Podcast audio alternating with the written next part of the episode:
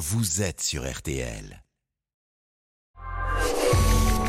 RTL, Lis-moi une histoire vrai. Chaque jour de l'été, une histoire pour tout apprendre d'un personnage, d'un objet iconique ou d'un monument. Certains ont changé le monde et dans tous les cas, ils sont entrés dans la légende. Et ce matin, avec vous, Laurent Marsic, pourquoi dit-on que le peintre Rembrandt a inventé le selfie?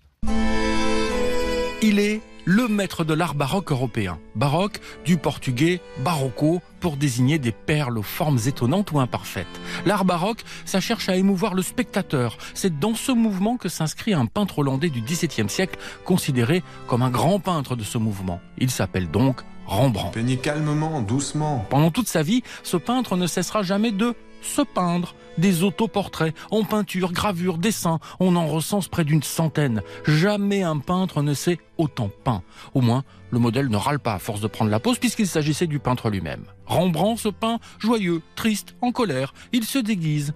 Rembrandt, qui était très curieux, va utiliser une technique presque révolutionnaire dans ses tableaux, en jouant avec l'ombre et la lumière. On appelle ça le clair-obscur. Rembrandt va s'amuser à jouer avec cette lumière dans ses tableaux, comme si le tableau était éclairé de l'intérieur. Et si aujourd'hui ces tableaux se vendent, pour certains à plusieurs dizaines de millions d'euros, le bah, le pauvre Rembrandt a fini sa vie ruiné. Il meurt en 1669, après avoir été obligé de vendre tous ses tableaux.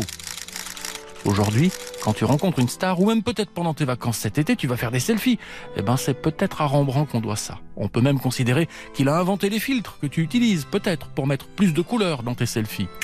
Autoportrait. Alors, au lieu de demander un selfie à ta star préférée, propose-lui de faire un Rembrandt. Ça fait quand même vachement plus classe et cultivé.